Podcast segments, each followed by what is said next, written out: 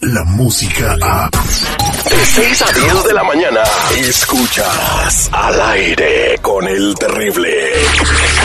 Mantente informado y al día con las noticias más actuales desde Telemundo.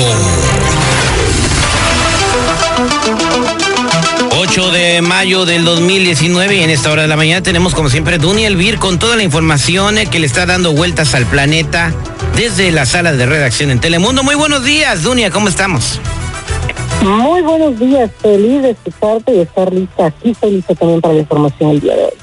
Oye, eh, Dunia, pues lamentablemente tenemos que empezar eh, como lo hemos hecho ya y casi siempre estamos hablando esto y decimos, ya no queremos hablar más, pero siguen ocurriendo estos tiroteos eh, en escuelas, eh, siguen perdiendo la vida personas y, y pues no se está haciendo nada al respecto, ¿no? Lamentablemente volvió a suceder. Triste, triste, como tú lo dices, es una masacre que deja un muerto, ocho heridos en una escuela preparatoria en Colorado y un estudiante fue el muerto. Ocho personas más están heridas, cinco de ellas siguen en el hospital y están gravemente heridos. No se sabe si se van a salvar, tampoco se sabe si van a sumarse a la lista de personas que pierden la vida en este tipo de situaciones. Este tiroteo fue ayer en la escuela secundaria STEM, en, una preparatoria, perdón, STEM, en Highland Ranch. Cerca, esto es muy cerca de Denver, Colorado. Según las autoridades, Dos estudiantes entraron al plantel y armados abrieron fuego en contra de los alumnos de dos aulas. Después del enfrentamiento, la policía pues arrestó a, a, los, a los, agresores. Ahora investigan en la casa de uno de estos sospechosos.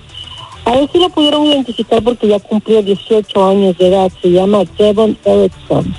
Y bueno, pues el operativo es bastante fuerte. Continúa a esta hora.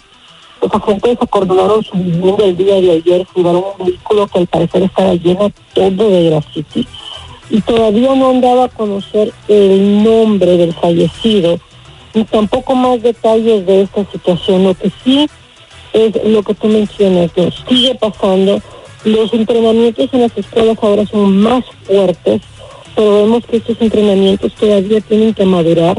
Todavía está el factor sorpresa, el factor de que no me va a pasar a mí. ¿Cómo puede ser? Eh, eh, abre la puerta un estudiante de estos, tal vez los otros muchachos lo reconocen y me piensan que, que algo grave pueda ocurrir. Eh, sí, lamentablemente pues no hay control de armas y mientras eh, no exista un control de armas como debe de ser, esto va a seguir ocurriendo. Eh, parece que el comandante en jefe de los Estados Unidos está preocupado por otro tipo de situaciones en el país y no se le hace muy grave que la mayoría de los tiroteos que están ocurriendo son entre mismos ciudadanos norteamericanos que porque caen las armas en manos de las personas equivocadas, más que por terrorismo o cualquier otra cosa en los últimos años. Así que yo creo que sí es un problema para ponerle atención, pero lo volvemos a decir, como eh, ya viene, eh, vienen las elecciones, ya viene una donación muy grande, me imagino, de la Asociación Nacional del Rifle, y, quieren mantener ese tipo de situaciones lo más eh, herméticas posibles y, que se, la, gente se olvide y a lo que sigue hasta que ocurra el siguiente tiroteo. Eso es lo que pienso yo, no es un comentario periodístico, lo aclaro, doña. Porque mira, lo que pasa es que las leyes con las armas existen, existen las leyes. Si tú oye, vamos a comprar una pistola, nos van a mandar a una, pues, un escrutinio bastante extenso. El problema con este tipo de situaciones es que siempre son personas que toman armas que no tienen la licencia, aunque las armas se hayan comprado legalmente, aunque las armas se hayan comprado otras personas generalmente alguien que tiene en mente hacer un tipo de masacre o, tiroteos como estos, no van a ir a sacar una licencia.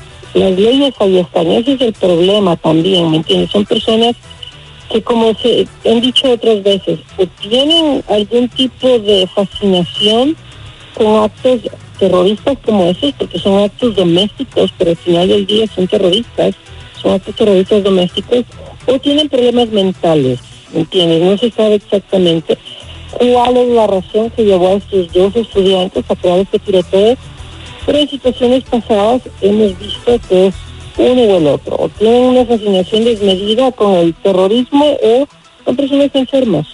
Correcto. Pues eh, esperemos que se mejore esta situación y que no vuelva a ocurrir y que le presten la atención necesaria, Dunia. Y por último, vamos a platicar sobre eh, la confirmación de que el piloto que venía en la nave con estas eh, jóvenes que venían a ver la pelea del Canelo estaba de alguna manera relacionado con el Chapo Guzmán. Así es, mire, pues parece que el piloto que se estrelló el domingo en México había trabajado para el Chapo y es que se terminó eh, toda la evaluación, el rescate de los 10 cuerpos de las personas que volaban en el avión que se estrelló el domingo, ¿no? Cuando regresaban a Monterrey desde Las Vegas, como tú dices, por una esta pelea.